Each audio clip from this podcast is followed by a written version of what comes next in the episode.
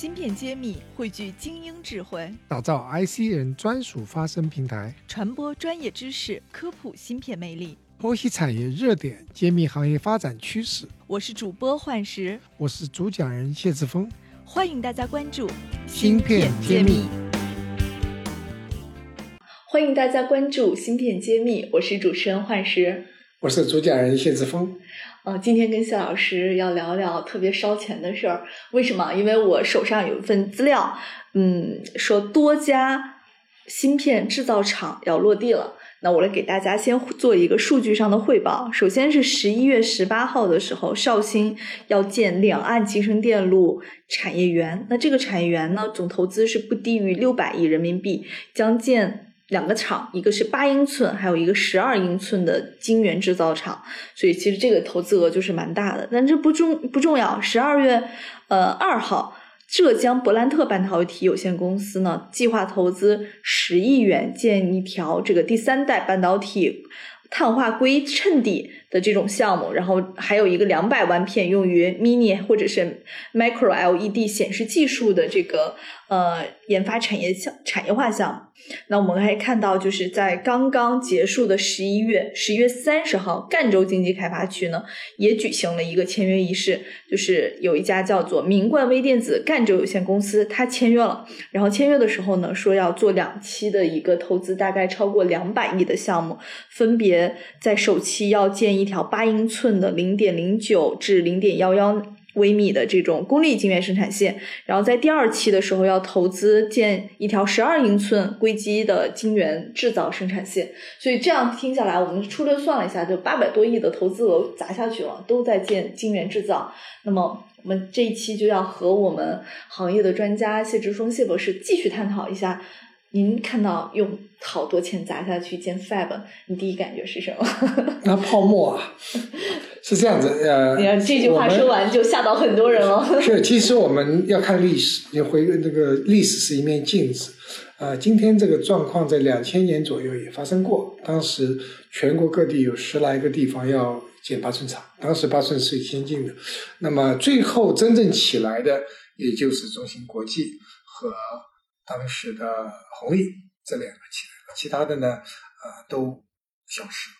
那么今天呃也是类似的状况，只是变成十二寸，也是。那么实际实际上，我都希望他们都能成功，美好的祝愿。那实际上我们要一个这样子的一个集成电路生产厂要起来，呃，有三大要素，再加上市场能力。那么三大要素我们都应该很清楚。第一个，钱要够多。那第二呢，人才要够多；第三个呢，技术储备要够。这三个都有了，你还要有足够的市场给你下订单。那就像开餐馆一样，你开餐馆也是这三大要素。要做完以后，那如果没人来吃饭的话，你这餐馆也做做不下去。那么比餐馆更严重的是，我们有个摩尔定律：每过了十八个月，咱们下一代再要投资，它不是一次性投那么多。那么，所以我觉得这里面大多数企业呢是不具备全部的这个能力呢，中间就会出现所谓的烂尾楼。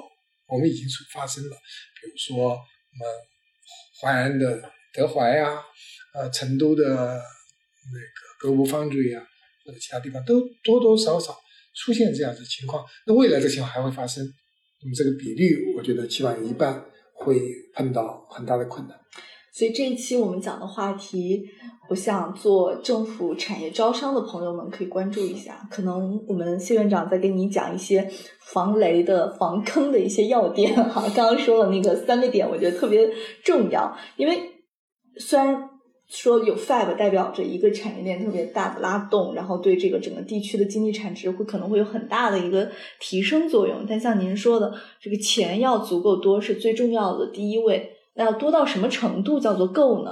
就这个上面是有一个什么样的一个衡量标准吗？首先做制造业有这样子，呃，就是说要有十年的这个亏损的一个一个心理准备，就是它并不是马上会赚钱，这个是一个长期投资，呃，不断投资，然后呢，十年以后才能真正开始盈利，因为它有折旧，它还有不断的研发投入，那么这方面的品牌建设、新公司，我看到这三个都是。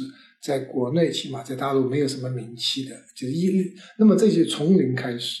那么今天这个产业还能容得下多少这样子的晶圆厂呢？是值得商榷的。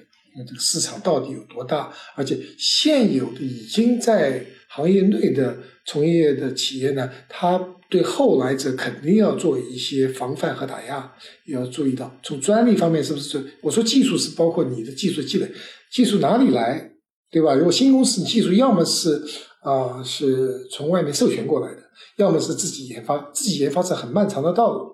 那么你专利方面有什么布局？这方面我都没有看到。啊，当然有一个小的项目呢，其实这个十个亿的项目，它主要是做第三代半导体的碳化硅的衬底的。如果做衬底做材料的话，那么它也有相应的问题，就是说你的技术哪里来，你的市场卖给谁？因为碳化硅这个产业还没有起来，那么你你如何啊评估你做出来以后，假定你技术上没问题，你资金也够多，做出来以后卖给谁？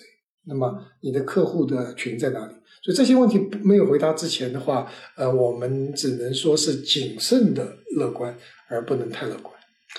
所以这个做半导体行业是一个真的特别辛苦的一个行业啊！这里我要细分一下，其实是做半导体制造是一个非常辛苦的环节，因为这三家都是以制造为出身的嘛。那么就像您刚刚说的，还有一个最重要的点是人才够不够？嗯。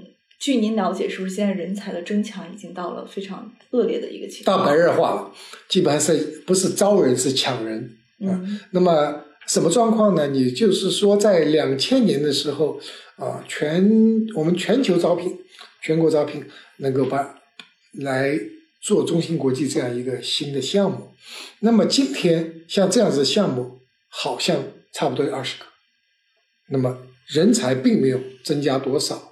就人才并没有二十倍的，没有二十倍增加。你现在和两千年比，人才增加个两三倍了不起了，就是这个行业。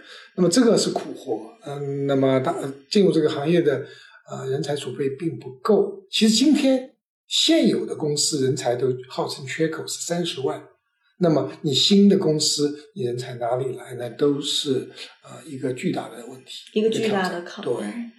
对，所以我们各位产业园区的领导们，如果你们要上半导体投资的项目，首先要问自己刚刚谢院长说的那几个问题：第一，是不是你们有足够的耐心，能忍十年的亏损，持续的投资？第二，你们所看重的项目，它是不是有准备好了一个充分的理由，它得到了授权，得到了技术的来源的问题，不会再出现。我可以讲这个福建晋华的那个事件是吧？